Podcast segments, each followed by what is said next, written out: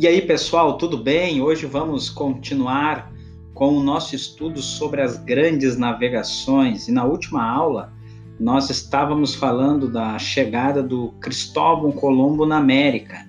E agora, com isso, as notícias serão bem recebidas na Espanha e com muito entusiasmo, que viam di uh, diante de si grandes possibilidades. E com isso, Cristóvão Colombo ele vai realizar mais quatro viagens à América entre 1492 a 1504.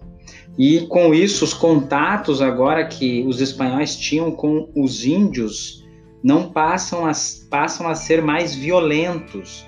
E com isso, se os índios concordavam em colaborar com os espanhóis, então eram vistos como amigos e dóceis.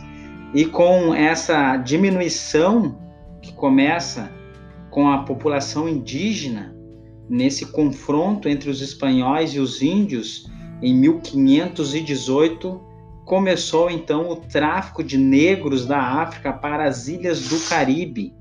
E Colombo então ele vai vir a morrer em 1506, depois de ter sido negado a ele o governo das Índias como estavam sendo chamadas as ilhas do Caribe.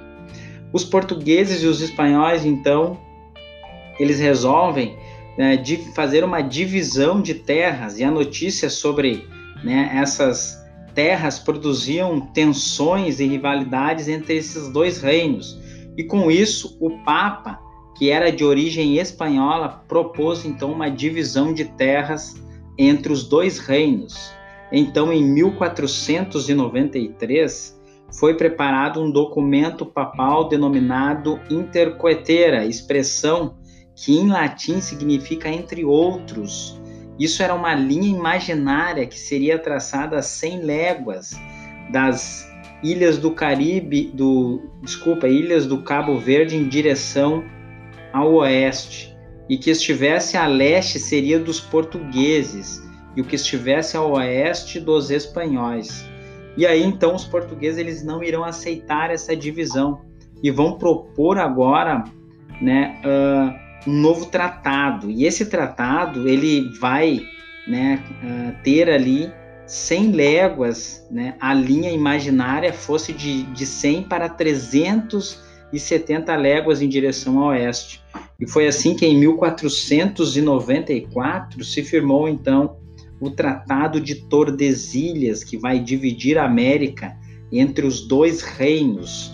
Pelo tratado, a Espanha ficou com a maior parte das terras na América, enquanto Portugal controlava agora o litoral africano e territórios do Oriente. E aí então, né, outra linha imaginária ia agora dividir também o Oriente, vindo a ser conhecida como Tratado de Sagarosa, e esse tratado ele passava sobre as ilhas Molucas. Atualmente essas ilhas pertencem à Indonésia. E com agora essas navegações de, né, da Europa para esse chamado Novo Mundo, nós teremos também aqui um dos grandes nomes que vai se destacar vai ser o Américo Vespúcio, um navegador florentino esse navegador, em 1504, ele vai afirmar em seus escritos que as terras exploradas não se tratavam apenas das ilhas próximas às Índias, eram na verdade um mundo novo, um continente. É isso que ele vai relatar. E com isso também a gente terá também, né, um, um primeiro navegador a fazer a volta, né, em toda em todo todo o globo vai ser a viagem de Fernão de Magalhães, um navegador português a serviço da Espanha, que vai realizar uma, a, navegação chamada circunnavegação, né, que vai se tratar de uma viagem ao redor da Terra. E teremos também não só os portugueses, os espanhóis, mas também as navegações inglesas chegando na América. Por que, que a navegação inglesa foi mais lenta? Porque se envolvia com guerras e isso dificultou até que eles chegassem né, até a América. Eles também não aceitavam o tratado de Tordesilhas, feito nessa divisão por Portugal e Espanha, e um dos interesses ingleses era a América do Norte, poderia ser um possível caminho para chegar, segundo eles, ao Oriente para outras rotas.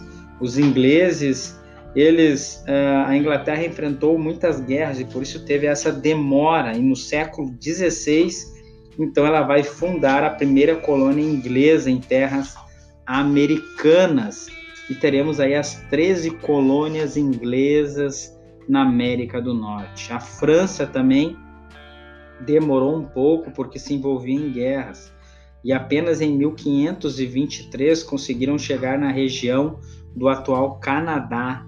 Depois também eles chegarão aqui na, na América do Sul, né? E aí vão fundar então a sua primeira colônia francesa. E no século XVI eles irão dominar o território da Guiana. Queridos, esse é o nosso conteúdo, né? Finalizando as grandes navegações. Eu agradeço a atenção de vocês e fiquem com Deus.